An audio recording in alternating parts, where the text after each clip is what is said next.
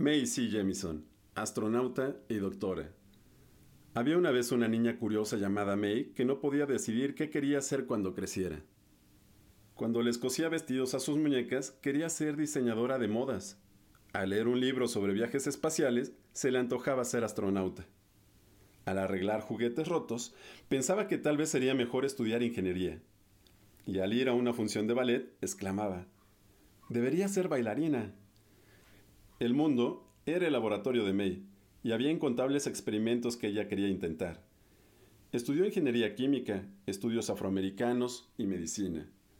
Aprendió a hablar ruso, suajili y japonés.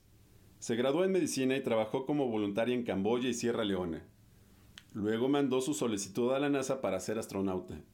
La seleccionaron y después de un año de entrenamientos, la enviaron al espacio exterior a bordo de un transbordador espacial. May les realizó estudios a otros miembros de la tripulación, dado que no solo era astronauta, sino también médica. Su misión era realizar experimentos con cosas como la falta de gravedad y el mareo, el cual puede ser muy problemático cuando estás flotando boca abajo en el espacio exterior.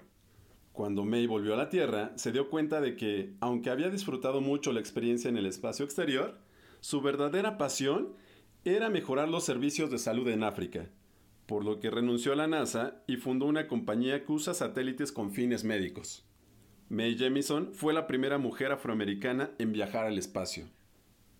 Nació el 17 de octubre de 1956 en Estados Unidos de América.